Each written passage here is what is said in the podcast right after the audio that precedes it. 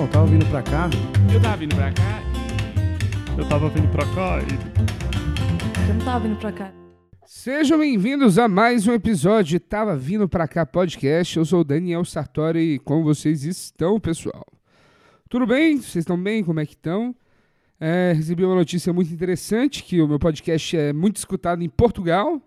Tivemos uns 200 ouvintes essa semana só de Portugal. Se você é de Portugal, me manda um e-mail, tá bom? E desculpa por essa imitação horrível. Hoje eu entrevistei Lelo Matos, um comediante que eu gosto muito de Curitiba. É, vocês já podem ter visto o trabalho dele no YouTube. Ele também foi finalista no último prêmio Multishow. E é um comediante que tem uma história muito legal para contar. Assim. Ele é um cara que foi pai muito novo e isso interferiu muito no material dele.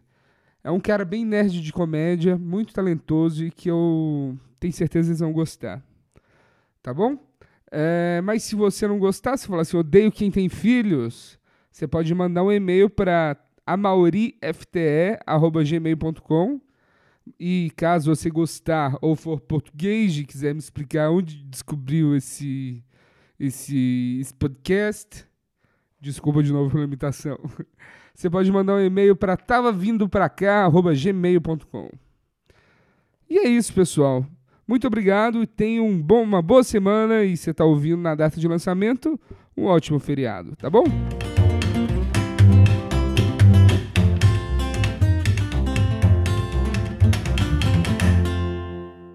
E aí, Lelo, você está em São Paulo, shows no Comedians, como que foi essa, essa vinda para São Paulo?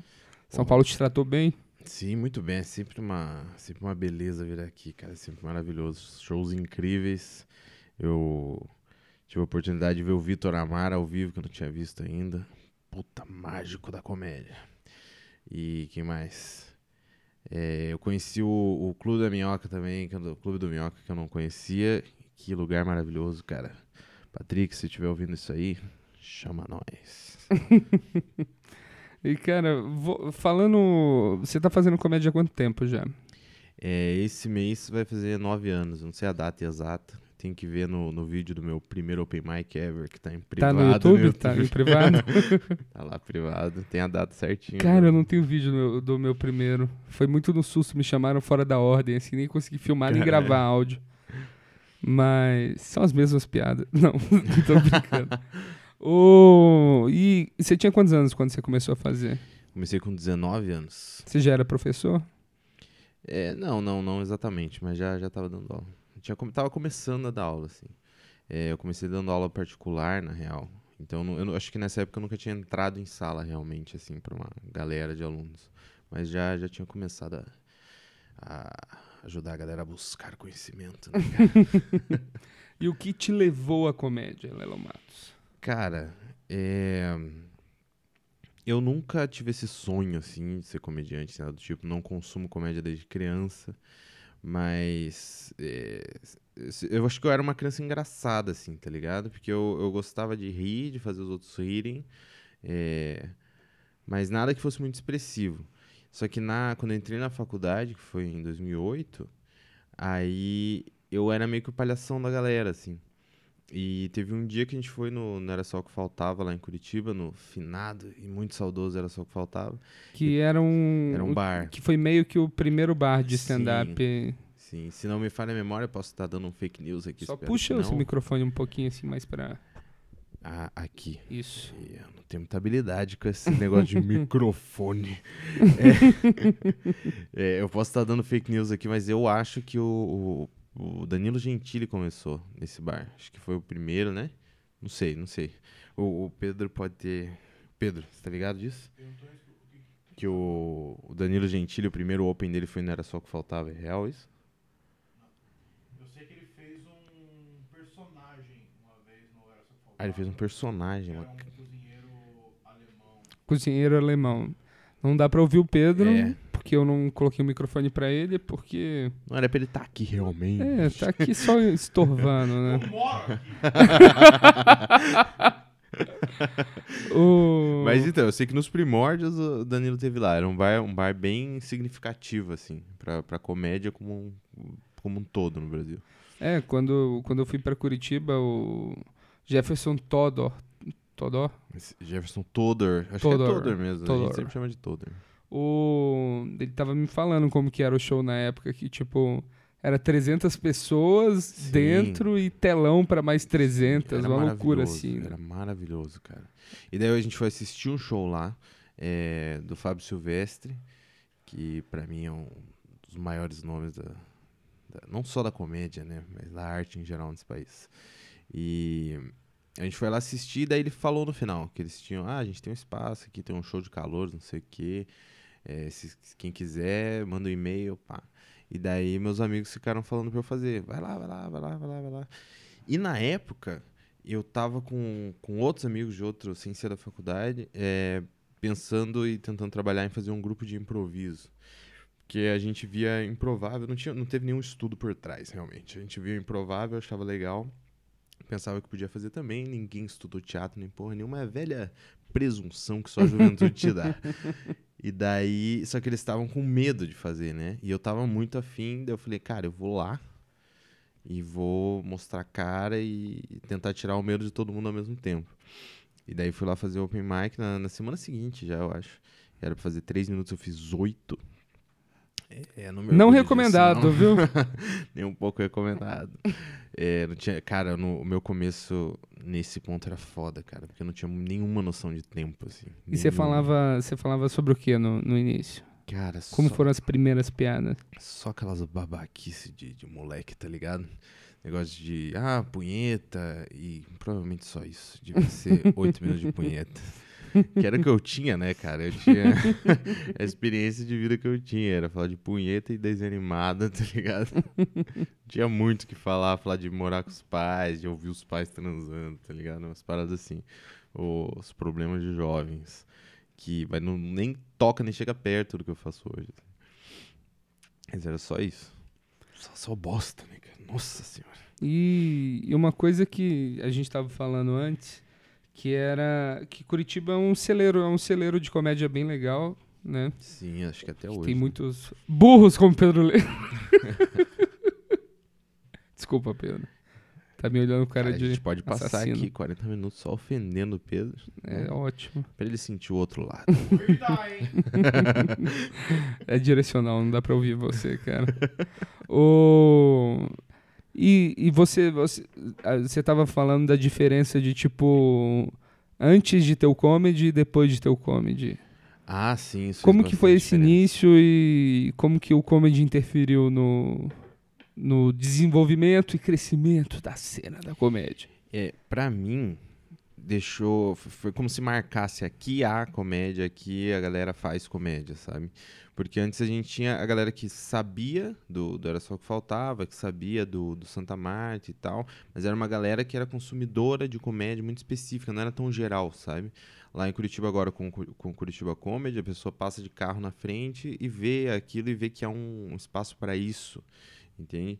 E isso para quem tem interesse em fazer comédia, né? Tem interesse para começar. Na minha opinião, Curitiba no momento é o melhor lugar para você ser open mic.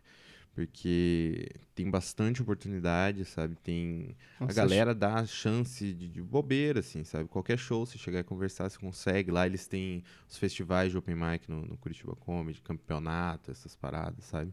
Então lá tem- é muito comum e umas galera avulsa de outros lugares, assim. Tá lá. ligado que isso pode gerar um grande êxodo de comediante de São Paulo pra Curitiba, né?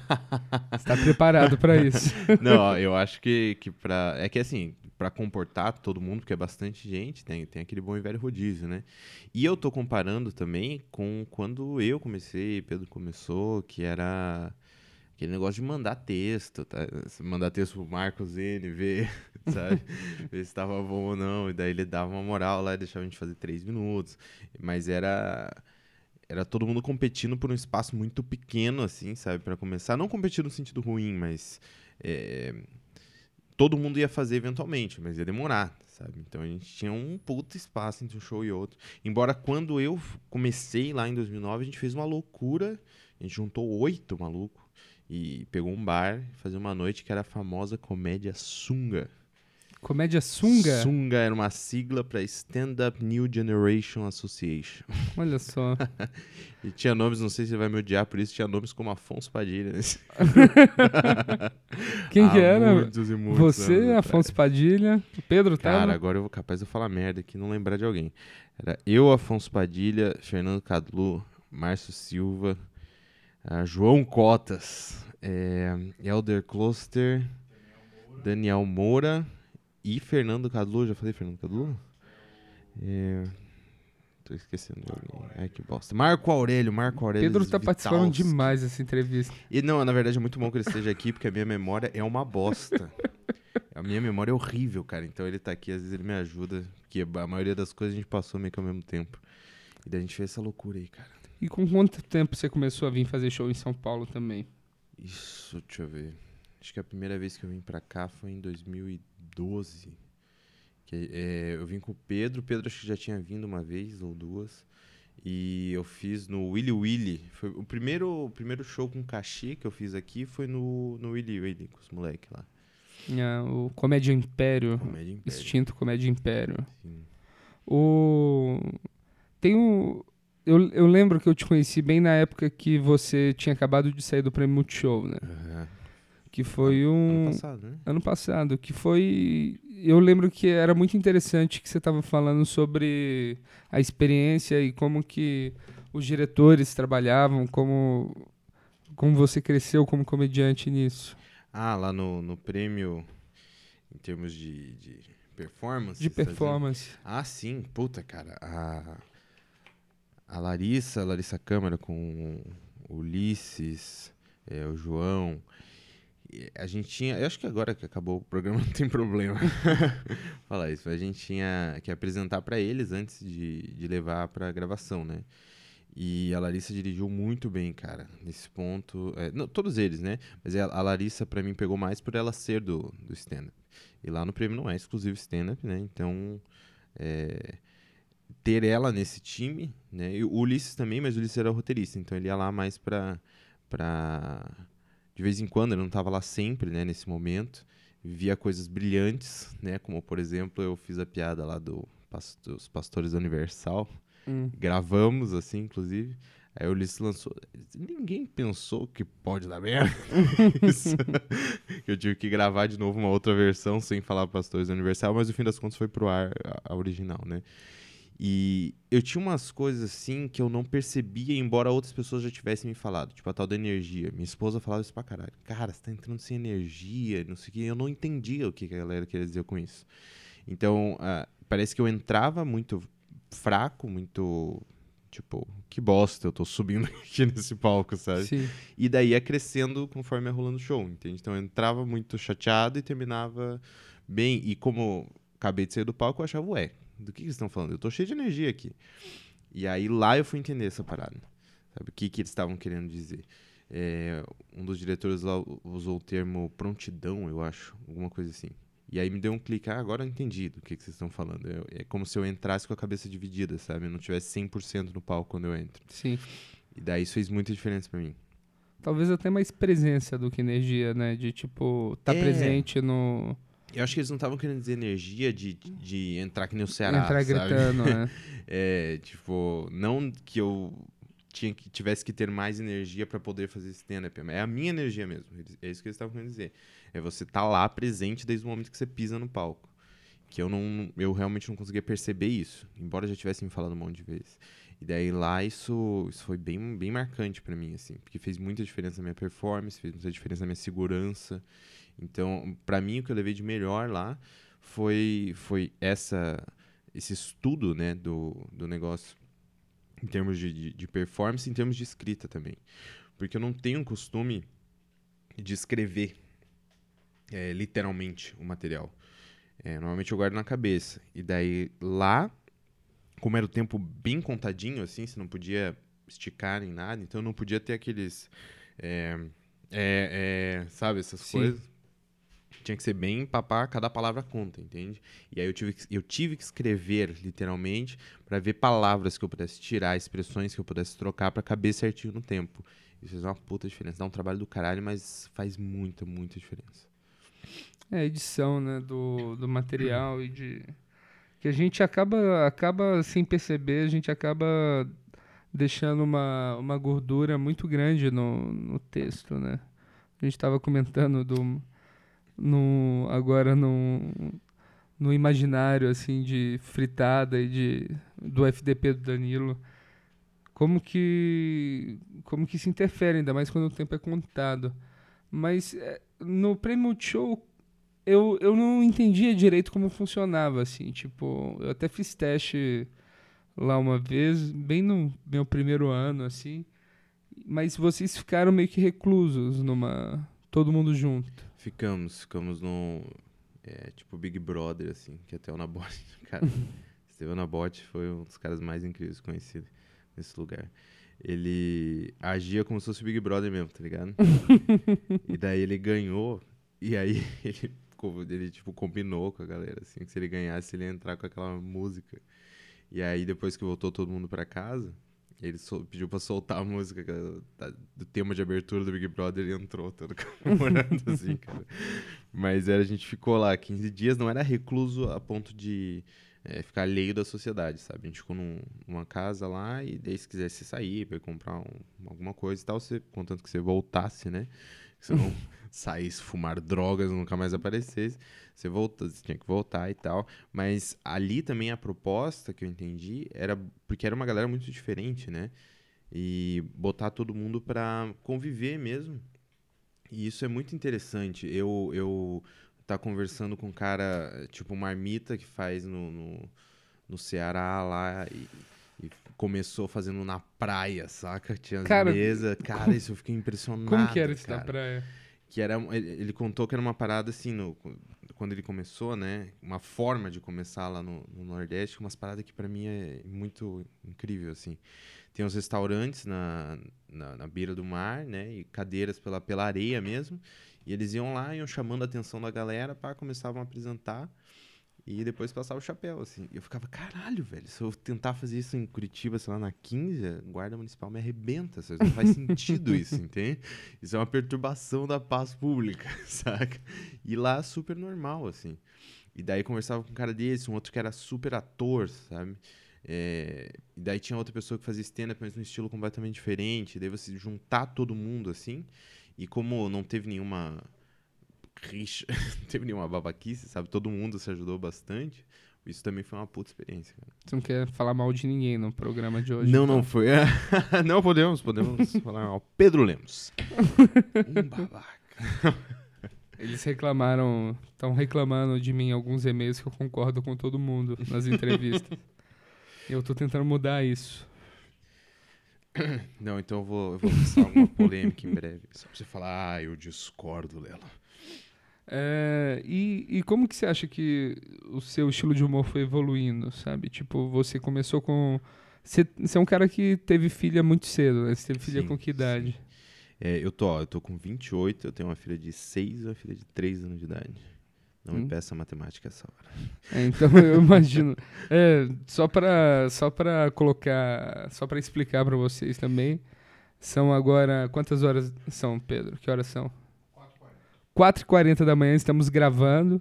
Então toda vez que você fala assim, ah, por que, que o Daniel não colocou o podcast no ar? É porque eu... minha vida é difícil. por que ele concorda tanto que ele tá morrendo de sono? Que eu tô morrendo não, e bem, cara, se concorda mesmo. acaba mais rápido. Mas aí a sua filha nasceu, você devia, você tem 28, ela tem 6, então 28 menos 6, 22, menos 9 meses. 21 anos você descobriu que Ia ser pai? Não, mais ou menos. É... Quando eu comecei a namorar minha esposa, é... na época né, não era minha esposa, ela já, já tinha uma filha, que é a minha filha mais velha, que é a Gabi. E pouco tempo depois, porque a gente é bastante responsável, aí ela engravidou, é, a gente engravidou, da, da mais nova agora. Então, foi em... Ela nasceu em 2014, em dezembro de 2014. Então foi Não, lá maneiro. no comecinho de 2014 que eu tive essa epifania. Caralho, ser pai. Vem uma criança aí que vai ter um cara totalmente responsável ao lado dela. E como que isso te afetou na comédia? Então, eu... Só... Eu acho que eu sempre fiz bastante material, assim, baseado é, na minha vida, sabe? É, a velha máxima do livro da Judy Carter lá, saca? Sim. Não que eu visse isso como uma regra, né? Mas que eu conseguia transportar isso pro palco, en- entende? Eu não tinha problema de botar o contexto. Porque às vezes tem uma coisa que é muito engraçada na tua família, mas daí pra você conseguir levar pro palco, você tem que explicar que você tem uma tia que é perneta, que é, entende? Daí pra, você, pra poder dar a premissa corretamente. E eu conseguia fazer isso, é, sem, sem muito enrosco. E, e também era uma saída, porque eu comecei novo, né? Então eu não tinha uma opinião válida. Ninguém quer saber a opinião de um moleque de 19 anos, sabe? Ninguém em sã consciência, pelo menos, Sim. quer saber a opinião do moleque de 19 anos. É, fica aí o recado pro MBL. É, então, para não querer, eu, eu não me sentia é, preparado pela vida para dar opiniões, entende? E, por exemplo, hoje em dia eu vou dar aula, por exemplo, e tem gente mais velha na sala, que isso acontece, né? Eu dou aula em pré-vestibular, é normal você ter alguém de 40, 50 anos na sala. Cara, eu fico com vergonha de ensinar esse maluco, entendeu? Se ele chegar pra mim e falar, não, não, o dióxido de carbono é um sólido, eu vou falar, é mesmo, cara, você provavelmente você tem razão, você deve ter visto aí muito na sua vida, sabe? Não vou discutir contigo, não, cara. Então, é, pensando um pouco nisso, eu fui pra minha vida. Então eu vou falar, isso eu posso falar porque é minha vida, entende? E daí eu comecei a transportar isso pro, pra comédia também. Mas também é um outro ponto. Quando minha filha nasceu, eu fiquei um ano, pelo menos, é, afastado, sabe? Porque toda a dinâmica de ter bebê em casa, ainda a gente tendo mais uma, sabe? E ter um, um outro emprego além do stand-up. É, isso também, tipo, até. Eu não. Eu nunca fui o tipo de cara, tipo, ah, vou deixar com a mãe e vou ir fazer. Entende? Eu sempre quis participar e tá lá. é, porque é minha obrigação. também. É o correto a se fazer. né? Simplesmente o que eu tenho que fazer. Eu acho que, cara, ah, eu vou deixar com a mãe e fazer, está errado, não é um- uma opção, entende? Pra mim, ou você criou ou não. entende? Entre você tá lá só, só por existir e não tá, é melhor você não tá, porque daí você dá a chance dessa mulher achar um cara que preste, entende? Que vai fazer o papel que você não quis fazer. Então eu fiquei um ano assim afastado. E eu voltei, voltei com aquele material de sempre, poder, né, engrenar e tal. E daí eu fui começando a inserir. Mas, curiosamente, foi um bom tempo, alguns meses, que eu fui tomando muito no cu. Porque É, eu não então, sentia porque, o tom tipo, ainda pra, pra colocar esse, esse material. E quando você teve esse ato, as piadas de antes funcionaram? Que imagino que você muda muito rápido, né? Como Ó, pessoa quando. Sim, é, também Parece. foi um ano que eu amadureci é, 50 anos em 5, sabe? Foi nessa vibe, assim, que eu, eu tive que amadurecer bastante, é, porque você tem uma vida sob sua responsabilidade, sabe? Você, você tem que amadurecer, não tem saída. E eu fui fazer o material de antes, é, ia e tal, mas eu não tinha mais aquele tesão, assim, de fazer aquilo, sabe? Tipo, parecia meio bobo. Entende? Sabendo que eu ia chegar em casa e eu não ia conseguir dormir com medo da criança ter parado de respirar, sabe? Porque eu era nesse naipe, assim, bebê tentando roncar só de boa, eu apavorado que ela podia morrer sufocada com, com o nada. Tem uns negócios, né? Que não pode deixar o bebê dormir de bruxo, senão ele morre, umas coisas É, assim. é, é, porque quando é bem pequenininho assim, não, ela não consegue, não tem nenhuma força no- nos músculos pra Desvirar, levantar. É, se, é, o bebê depois de um tempo aprende a rolar, sabe? Então você deixa a criança com a cara no travesseiro lá, ela sufoca mesmo e morre. É uma bosta, cara. Esse começo é uma bosta, porque a galera vai ser pai e aí já pensa, não, vou jogar bola com meu filho, não sei o que. Ele acha que a criança vem com três anos já. Mas é. Não, cara, é um período ali. O Neil Arga tem uma piada sensacional. Que é um período que o bebê é uma. O que, que é o bebê? É uma almofada. É uma almofada que você troca, que você leva. Porque não faz nada mesmo. É uma almofada que a qualquer momento pode morrer. é, é um tempo e. e Isso é uma máxima que vários, vários comediantes já colocaram. Isso é um tempo que, que a única coisa que tem que fazer é impedir que morra, sabe? Sim. Só isso. Então, é uma puta responsabilidade, bicho. E daí não tinha como isso não me impactar, né? Voltando no lance do material lá, não tinha como isso não me impactar. E aí eu tentei. É, eu comecei a falar das crianças e foi uma época que eu me fudi muito. Eu dei muita água, porque eu tava falando uma parada que era muito meu cotidiano, entende? A, o- a minha perspectiva, mas que nem todo mundo sabe como é que é. Só sabe como é que é realmente quem tem filho, entende? Não dá pra imaginar esse Sim. tipo de coisa. Então eu acho que eu tava supondo que a galera entendia o contexto mais do que ela realmente entendia, né? E daí eu, puta, me fudi bastante até achar o, o ponto, assim, conseguir engatar a marcha pra falar disso. Mas você acha que o foi tipo linear essa como seu material foi mudando até até o momento que chegou ou em algum momento teve uma mudança drástica assim? E, um pouco dos dois, porque eu tive nesse período várias mudanças drásticas na forma de escrever. É, eu tive momentos ali de querer vou, abandonei setup, punchline, agora eu vou só contar história. E daí eu tinha uns negócios de ter um setup longuíssimo, né? Porque você nunca vai realmente abandonar o setup punchline, não tem como.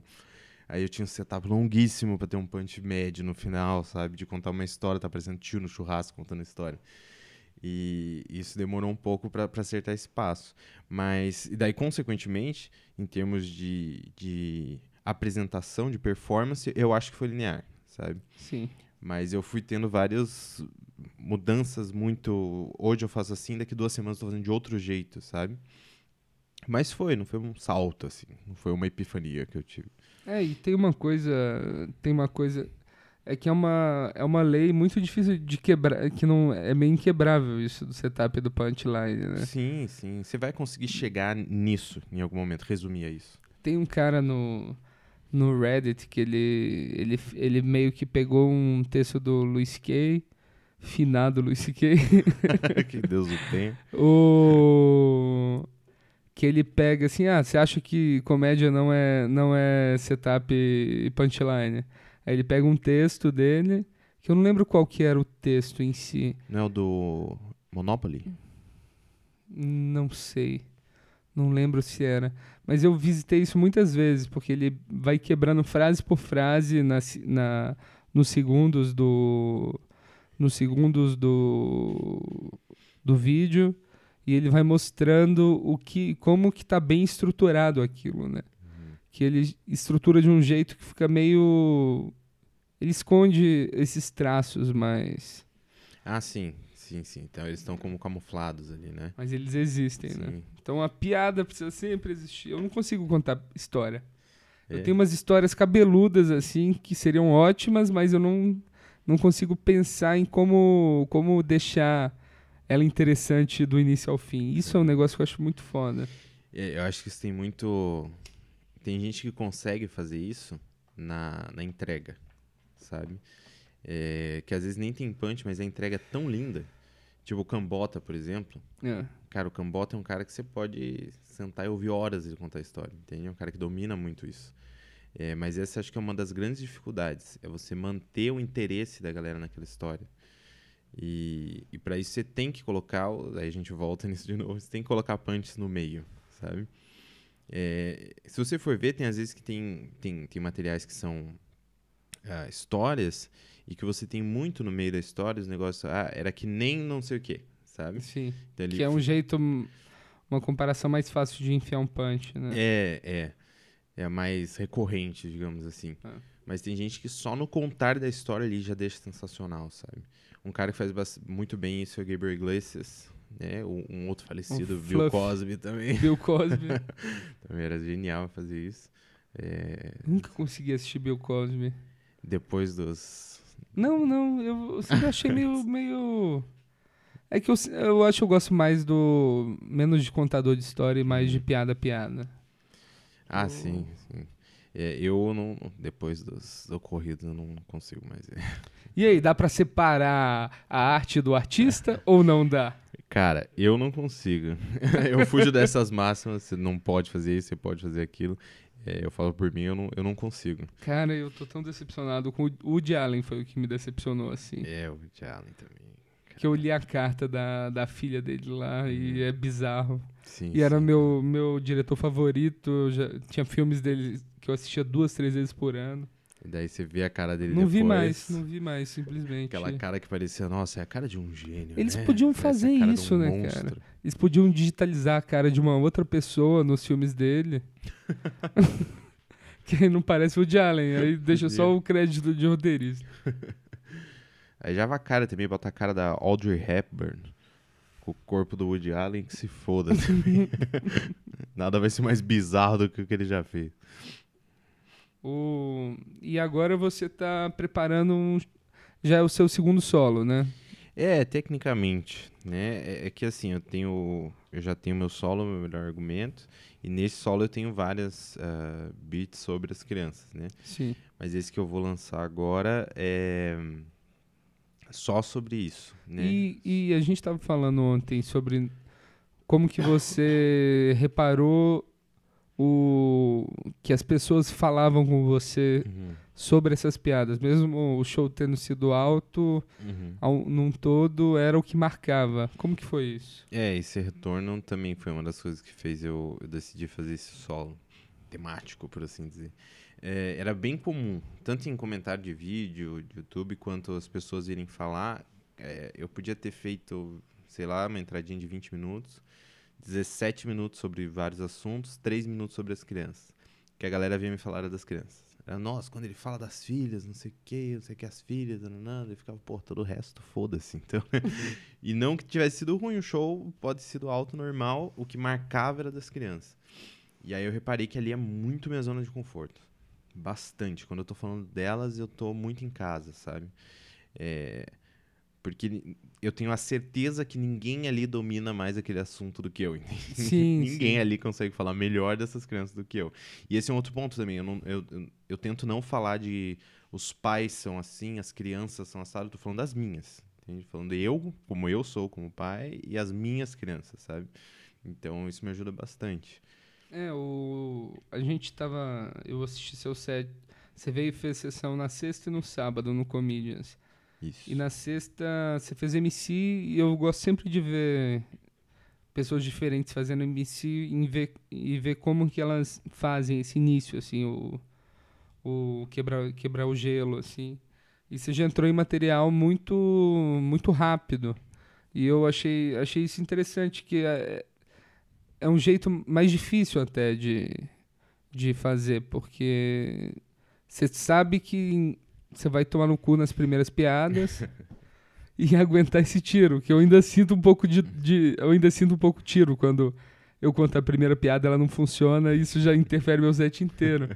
e você falou que tipo que você chega no momento você- vai falar das suas filhas e você tá muito tranquilo que aquilo ali vai, vai Sim, funcionar. Sim, né? eu fico tranquilo. Se eu tô fazendo outro material e eu tô vendo que não tá entrando, isso me, me preocupa, sabe? Eu vou fazendo meio, puta, vou ter que cortar aqui, vou ter que fazer uma coisa. Aquele momento que tua cabeça tá mil, você tá dando material, tua cabeça tá mil em outra coisa. Mas quando eu tô falando das crianças, por mais que seja no começo, por exemplo, qualquer situação que não esteja entrando alguma coisa do tipo, eu tô muito tranquilo. Eu, tô- eu sei que alguma hora vai entrar. Porque eu tô falando uma coisa que é muito, entende, dentro do que eu sei, o que eu mais domino ali. Então eu sei que alguma hora eu vou conseguir fazer entrar. Mas só quando eu tô falando delas. Só quando eu só tenho essa certeza quando eu tô falando delas. Que legal isso. Então é uma dica para os novos comediantes como eu. Tenham filhos. E-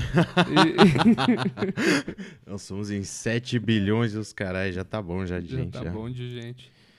E como que tá o desenvolvimento desse... Como que vai chamar esse solo novo que já tem o nome? Já. É o pai do ano passado. Pai do ano passado. Na verdade, é o pai do ano passado. Riscadinho, É. assim, sabe? que a, a ideia pra mim é que esse termo de pai do ano, é, pra mim não tem validade nenhuma. Ninguém que recebe esse título de pai do ano mereceu realmente, porque a gente tá falando só de obrigações, sabe? Não existe mãe do ano, entende? Imagina o que, que a mina tem Mas que fazer pra ser pai- mãe do ano, Não, sabe? mas isso, pai do ano, é, é, é algo que existe mesmo? É, é muito comum você ter essas coisas, tipo... Escola? Nomeia o- Não, não, não. Assim, na própria mídia, na, na boca do povo, assim, sabe? Um pai que, que, sei lá, salvou o filho de uma enchente. Ele é o pai do ano. Caralho, ele. Sério mesmo? Qual era a alternativa? Eita, olha aí, já era, criança, até a próxima. Vamos tentar fazer outro, que a gente é jovem ainda. Tem umas coisas que é meio óbvias. E também, eu, pra mim, essa ideia de, de pai do ano, esse tipo de coisa, meio que ah, dá uma. Uma. Puta, agora me fugiu a palavra totalmente. Mas dá um caráter especial à obrigação do cara, sabe? Porque ainda se vê muito isso. Nossa, como ele é um bom pai, como ele é um pai presente. Puta, como eu odeio isso, pai presente. Porque, cara, é o, pra mim é como, nossa, que círculo redondo, entende? Cara, é o, é o que se espera de um círculo, que ele seja redondo, entende? É, o que tá errado é o que é, infelizmente, a maioria ainda. E daí a gente tratar como exceção é aquela velha máxima lá do cara achou uma mala de dinheiro, entrega, ele vai aparecer no jornal, sabe? O cara tá fazendo né, o, o minimamente correto. E, e com paternidade acontece isso. E com maternidade, não. Com, com maternidade, o que acontece é se a mãe errar, cai matando nessa mãe, entende? Então eu não, não concordo muito com essa linha de pensamento, ela me incomoda bastante. E esse é um dos motivos. Outro motivo também é porque eu já tenho as crianças há algum tempo, né?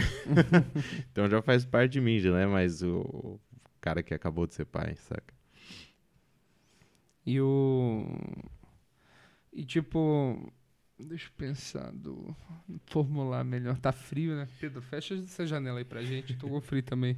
Achei que era um podcast de comédia isso aí. Hã? Achei que era um podcast de comédia. Pedro tá reclamando que achou que era um podcast de comédia. Do ano. Nossa! que nervoso, cara. Pedro, Pedro é um cara muito nervoso. Pedro né? Lemos, manda e-mail de ódio pra ele. pedro.lemos.gmail.com Esse rancor todo só dá a impressão pro grande público que o Pedro nunca transa. Os maiores blue balls da comédia, cara sempre puto. Cinza pra caralho. Ele acabou de pegar um Guaraná na nossa mesa e não é o Guaraná que vai resolver sua vida, viu, Pedro? Mas- ele dá medo, né, cara? Ele é, ele é mais novo que eu, ele me dá medo. é. Ele faz uma cara assim, às vezes de olha quando a resposta vier, eu não sei se você vai aguentar. sabe? Mas o. E, e esse solo, tipo, você tá preparando ele e você está se vestindo de maneira diferente também. Isso, isso eu achei interessante. sim, sim. É, Ou está usando terno, mudou o cabelo. O que está acontecendo? é, o cabelo foi, foi ideia da minha esposa, que eu gostei e, e deixei, sabe? Mas que, que é o tipo de coisa que eu jamais faria. É, eu nunca tive paciência pra isso, pra deixar cabelo crescer. Eu deixei o cabelo crescer quando eu era moleque, mas era de preguiça de cortar, sabe? Mas isso de ter que é, esperar pentear de um jeito tal, essas eu nunca tive paciência pra essas coisas. E daí minha esposa pediu, pediu, falei, então tá, vou deixar crescer essa bosta, tô fazendo meu coquezinho. O amor, né? Muito tímido ainda, né? Bora, vai lá. Mas a questão do, do, do- do- da aparência e tal, o cabelo é o de- é o de menos, na real. Sim, o terno. É, a questão de usar o terno e tal, é... Puta, eu não vou saber te dizer agora da onde realmente eu tirei isso. Mas tem um negócio que o, o Gilbert Iglesias falou naquela, no, no, no podcast do Mark Maron, é, de branding, que é você ter uma, uma aparência meio que constante, sabe? E você ter elementos meio que marcantes nessa, nessa aparência, sabe? Se você for olhar qualquer um que esteja grande, assim, que, que apareça bastante, você vai encontrar elementos que são constantes, Sim. sabe? Um cara que ficou mudando de aparência o tempo todo, ele até comenta isso nessa experiência, é o próprio Mark Maron. Entende? Que ele fala, nossa, eu nunca pensei nisso, nunca mantive é, uma constância. Tem, uma hora eu tô cabelo comprido, outra curto e tal. Ele até fala, talvez por isso que eu não, não estou lançando aqui o meu filme. Entende? e daí eu pensei, bom, vou procurar então alguma coisa assim. Antes eu ficava naquela da camiseta preta e jeans e só. É, eu tô nessa fase ainda. Que é aquela velha remissão ao Louis C.K., né? Mas é que, na verdade, é o... Eu acho que é o mais seguro, né? Porque não tem nada que... Não tem estampa, não tem nada escrito na tua roupa. É o tipo de coisa que não, não desvia a atenção do, do público, né? Mas esse, esse lance de usar terno e tudo... É um pouco também porque... Pro que eu vou falar... Entendeu? Eu não posso chegar lá e falar de, de criar crianças vestido que nenhuma, entende? Então, eu procurei botar um pouquinho mais de, de seriedade, não sei. Pode ser que não faça a menor diferença, sabe? Mas não sei, pode ser que faça também. Eu já tentei usar óculos. No... Peguei meu. Eu refiz meus óculos, aí eu decidi fazer um show de óculos, porque eu pensei assim: se eles verem um cara de óculos, eles vão falar, esse cara deve ser inteligente, vamos prestar atenção no que, que ele tá falando. Só que eu não paguei, não paguei pelas lentes sem reflexo. E no primeiro momento no palco elas já ficaram brancas, assim, de. de Isso eu sofro disso, cara. É, É, eu uso óculos no palco porque, se- porque senão não enxergo a galera mesmo. Às vezes eu fico pensando, sabe? Será que tem um, um, pequeno detalhe em mim que eu posso mudar e que as coisas vão funcionar melhor? E eu, eu não sei se chega a interferir assim pra funcionar melhor, sabe? Mas pra você se sentir, digamos. É como se você botasse um uniforme pra trabalhar, sabe? É, você tá vestindo aquela persona quase que literalmente. É, e isso eu acho, acho relevante, assim. Não acho que melhore nada. Pode te ajudar a se encontrar mais no palco, mas acho que não é o, o definitivo, né? Mas todo mundo que fez grandes mudanças no visual, assim, manteve, normalmente fala que fez bastante diferença. Sim. Sabe? Uns caras, tipo, o Camejo, por exemplo. É, ele é Tem- um, um que adotou o full terno, né? É, e ele é um cara que, puta, casa perfeitamente. Ele, eles, o, a forma como ele trabalha a comédia casa perfeitamente com, com o esporte fino ali que ele lança, sabe? Eu não sei o que mais que... O... O próprio Ventura. Sim, o Ventura, também. Ventura, aquela linha reta, aquilo ali é, é muito ele, saca? E bate muito com a persona dele. Não ia, não ia dar certo, por exemplo, o Camejo com uma aba reta. Ia ser engraçado. Entende? Ia ser meio esquisito, assim. Ou o Pedro de vestido, de repente. No, com kilt. Imagina o Pedro fazendo show com kilt. Pedro tem cara de que usa pochete, né? Acho que a O- thumb desse. desse... tem que ser o Pedro. O- uma coisa que você me falou também que eu, que eu achei que eu achei interessante foi que tipo a, a, sua, a sua mulher chama Hannah, Isso. é isso?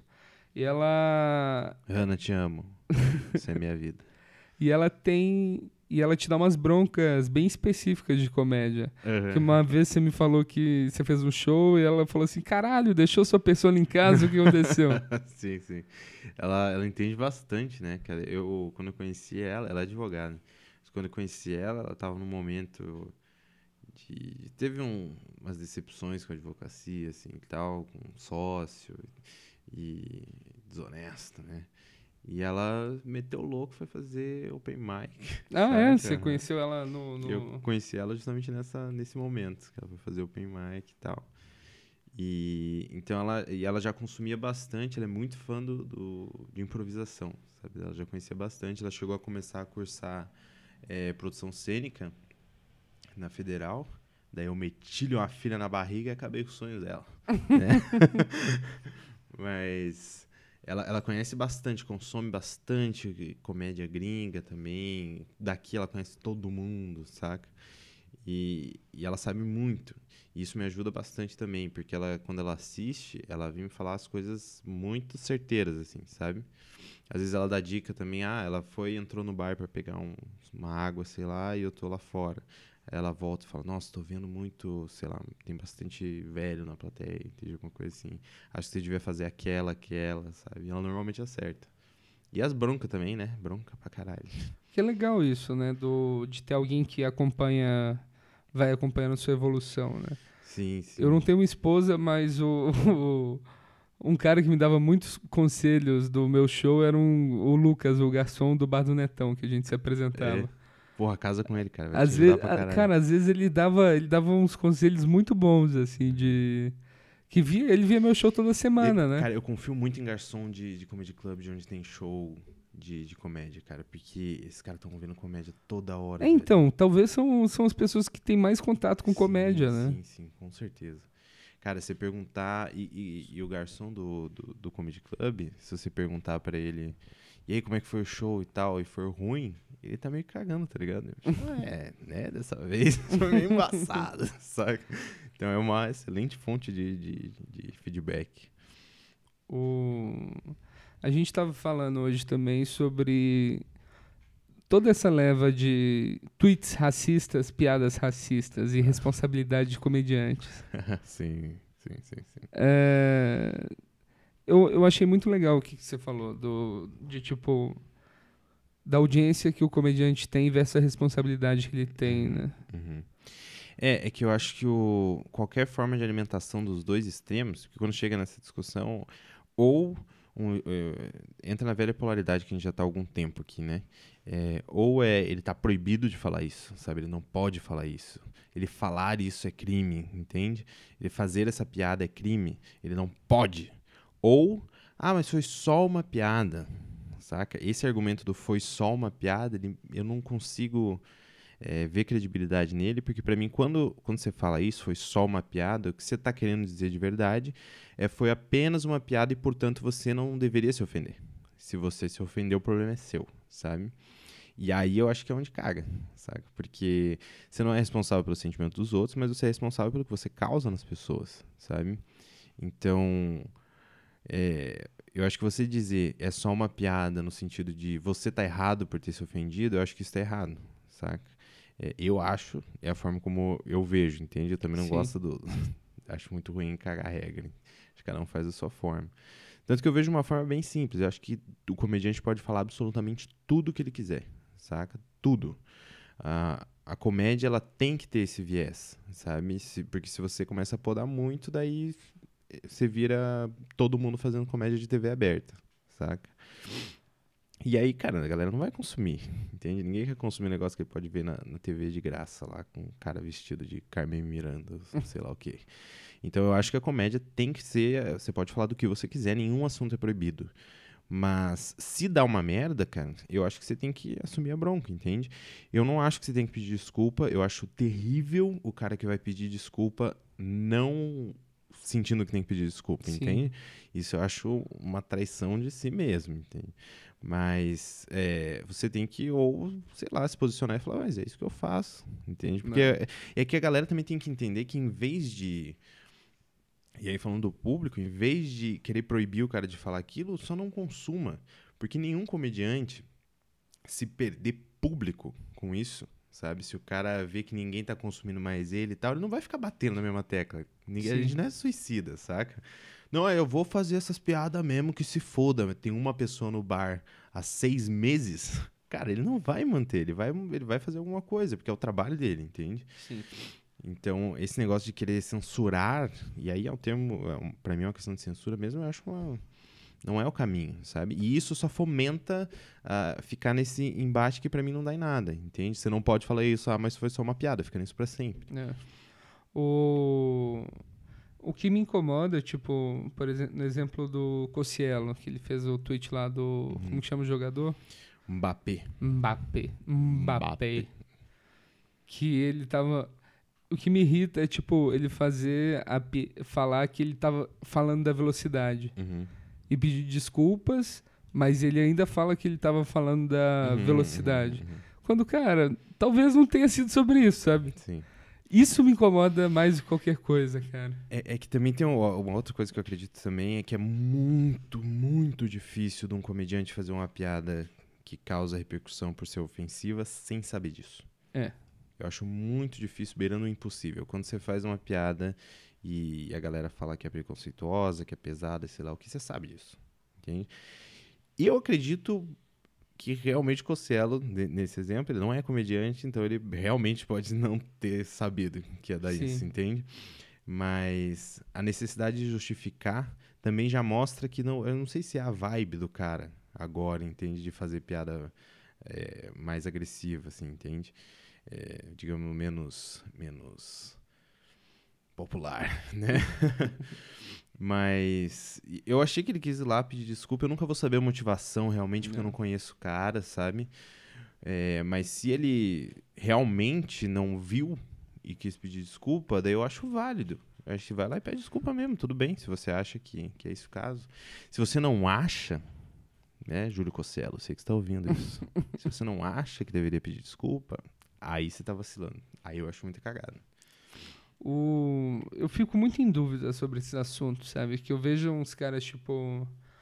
O Anthony Jeselnik, ele postou no Twitter dele. Uhum, que, Tipo, ele fez umas críticas a um, a um cara da direita lá. uhum. Aí o cara da direita pegou, tipo, um monte de tweet. Tweet antigo do Jeselnik. Ah, eu vi, eu vi. E o Jeselnik postou, compartilhou ele falou, falou assim: procurar por piadas antigas ofensivas no meu Twitter é tipo procurar uma agulha no dia da agulha numa loja de agulhas. Pois é, cara, mas é, essa, é- essa é a vibe dele. Anthony Jeselnik é um exemplo, inclusive, que a galera usa muito pra falar. Ah, mas o Anthony Jeselnik fala disso, fala daquilo, fala daquilo outro. Mas é que o estilo dele não é o ponto, não é o tópico. Né? Pelo menos pra mim. Eu- Eu acredito que o estilo dele é que é tão absurdo, sabe? Que fica muito engraçado. É pra essa vibe que ele vai. E ele também ele usa muito o, o comic twist, né? Sim. Ele ir pra um lado e virar pra outro completamente É. diferente. E normalmente muito pesado. Então ele pega as duas surpresas de uma vez só. Mas não é. Ele não tá falando. E isso é uma grande diferença também. Ele não tá falando que preto é preto, tá ligado? Ele tá falando uma forma muito louca, assim, e muito bem trabalhada.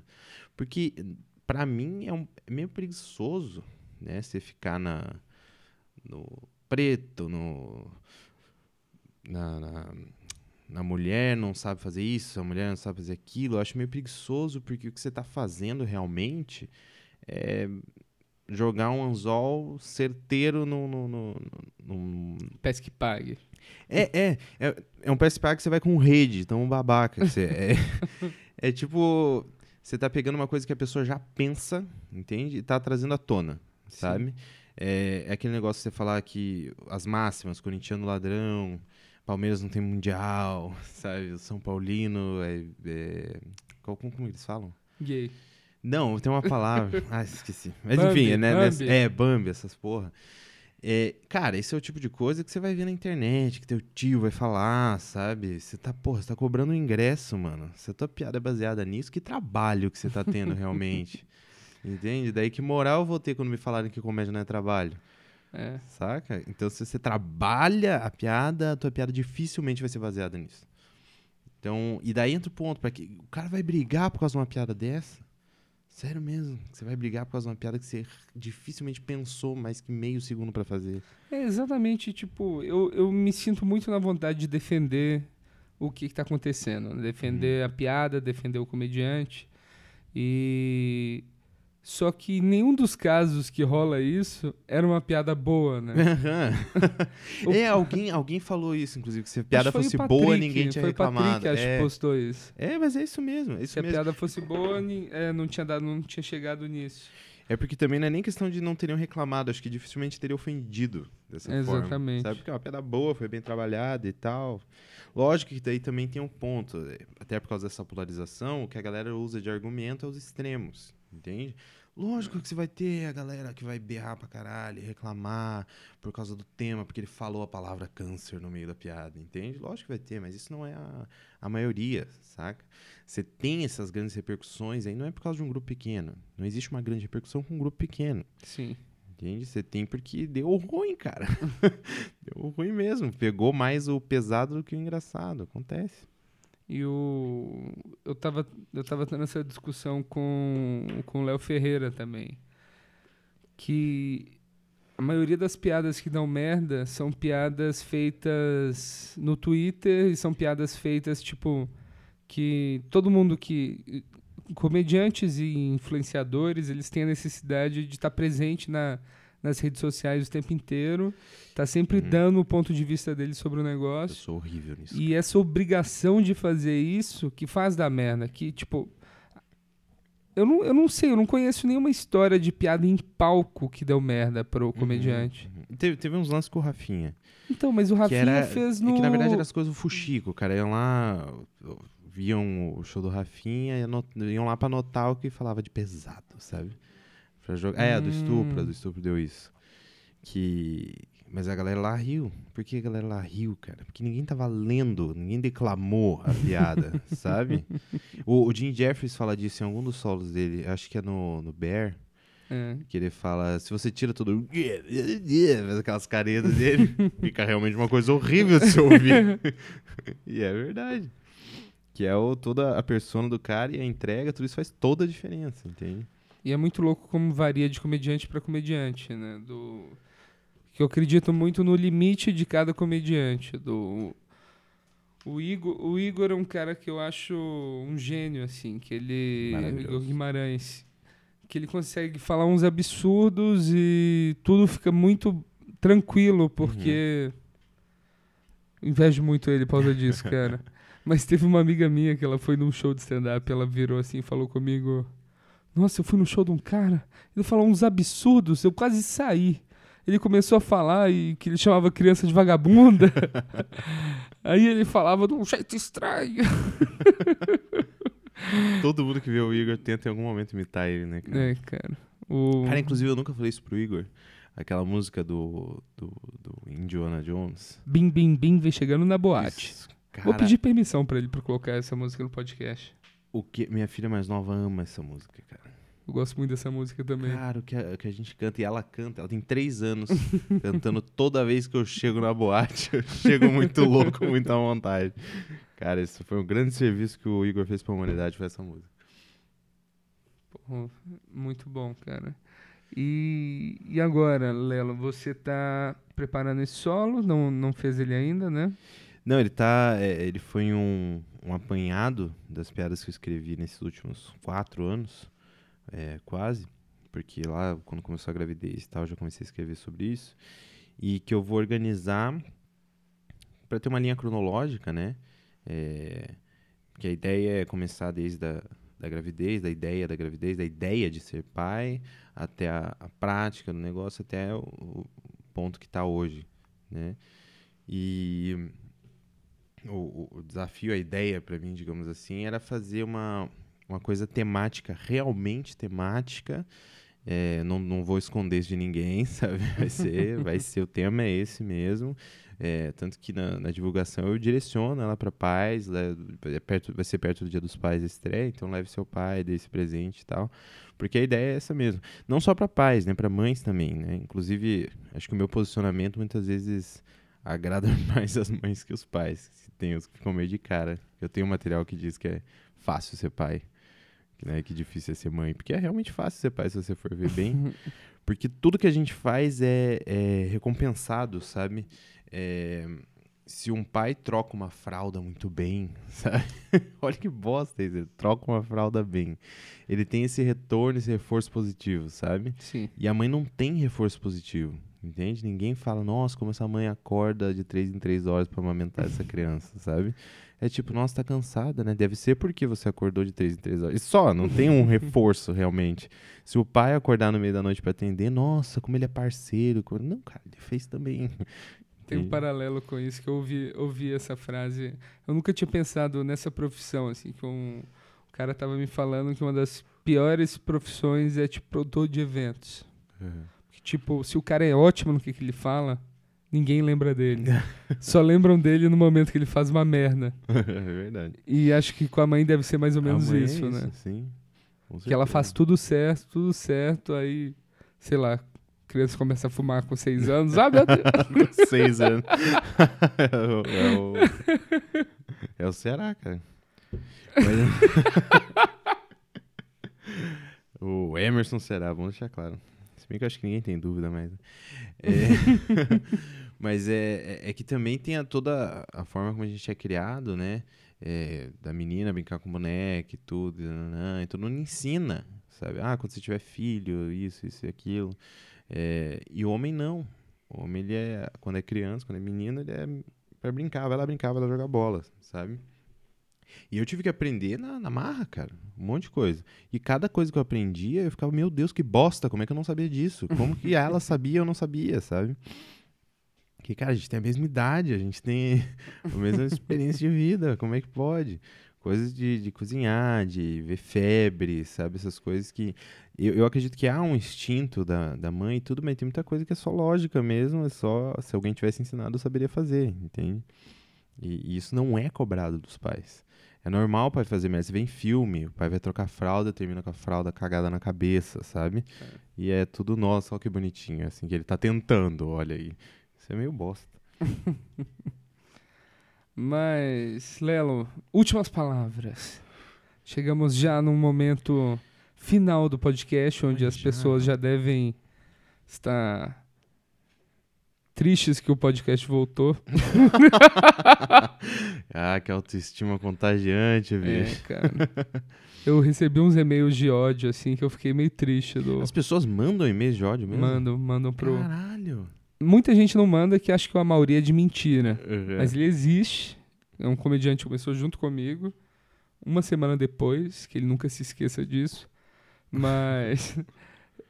o, o do o fato do cara dizer que eu nunca. que eu nu- sempre concordo com todo mundo. É. O negócio me incomodou muito. Sério? E agora eu tô, vou, tô levando isso pro. Tô levando isso pra cima. Cara, vai ter uns Não, debates dis- cabulosos. não discordei ainda de você aqui nessa. Mas eu discordo, eu acho que ser pai é bem difícil. Pronto. Eu, puta, eu fico impressionado, cara. É- A internet dá, desperta isso nas pessoas, né? É. Se eu posso xingar, pra que, que eu vou elogiar? é o negócio do reforço positivo. Tem que mandar e-mail bacana também, galera. Gostou? Manda um e-mail. Não precisa mandar e-mail, é pra dar o like. É. Nem sei se tem isso. Tem o- Não, eu quero, né? eu No quero YouTube que mande ter. e-mail pra cair na minha lista de, de pra eu mandar spam. Eu gosto de e-mail por Ah, causa que disso. gênio, que gênio. Daí Você cadastra no Peixe Urbano. Já cadastro no Peixe Urbano, vai receber todas as promoções de shows futuros. Maravilha. Mas é isso, Lelo. Muito obrigado. Muito Cara, obrigado pela presença aqui em minha casa e no podcast. Eu agradeço. Muito ajudar a agradecido. cuidar do bebezão Pedro Lemos. que tá sentado aqui, Tá quase dormindo ali. quase dormindo. Não pode deixar ele dormir de bruxo, não, senão ele morre. Isso é uma possibilidade tão real. É... Dependendo do quanto ele bebeu, bicho. Redes sociais, quer divulgar alguma coisa? É tudo Lelo Matos com dois T's. É, Eu sou muito ruim em redes Qual o seu sociais. nome, cara. Lelo? Meu nome é Marco Aurélio. Marco Aurélio. Marco Aurélio. Eu Não é lembra- Marcelo, Eu galera. lembrava que tinha alguma coisa diferente assim. Tem muita gente que acha que é Marcelo, não sei porquê. É É. Lelo, Marcelo. É, parece. a história do apelido é uma bosta, na verdade, porque eu tenho um irmão mais velho, né? Uma diferença de um ano e sete meses só. E daí ele não conseguia. Por algum motivo, minha família falava, não, não me chamava de Marco, chamava de Marco Aurélio. Se tem uma criança num carrinho que acabou de nascer, você não vai chamar de Marco Aurélio, mas era isso que minha família fazia. E daí ele não conseguia falar, ele falava Lelo. E daí ficou essa é a história. Ó. Como eu antecipei bem bosta. e é isso, redes sociais é Lelo Matos com dois T's. Quem for de Curitiba, que estiver ouvindo esse, esse podcast, também pode ir lá no meu solo no Curitiba Comedy Club. É, o pai do ano passado vai estrear dia 9, 9 de agosto. Talvez esse, esse podcast não tenha sido publicado ainda. Ah, então você perdeu. Perdeu. Só que eu espero que tenha Mas sido ele muito vai bom. fazer, mas ele vai fazer outros. Vou, vou, vou. Bem que eu posso estar morto também, seja um podcast em memória Eu de posso Lelo ter Matos. morrido também, o podcast nunca foi pro ar. Ficar no limbo pode também. Pode Mas eu também. vou deixar tudo com a Mauri. Se eu morrer, ele pode continuar o podcast. Enquanto vocês mandam e-mails de ódio pra ele. Não, ele vai me matar agora. Mas é isso, muito obrigado. E vocês, ouvintes, muito obrigado. E até semana que vem. Muito obrigado. Então, tava vindo pra cá, Eu tava vindo pra cá Eu tava vindo pra cá e Eu não tava vindo pra cá.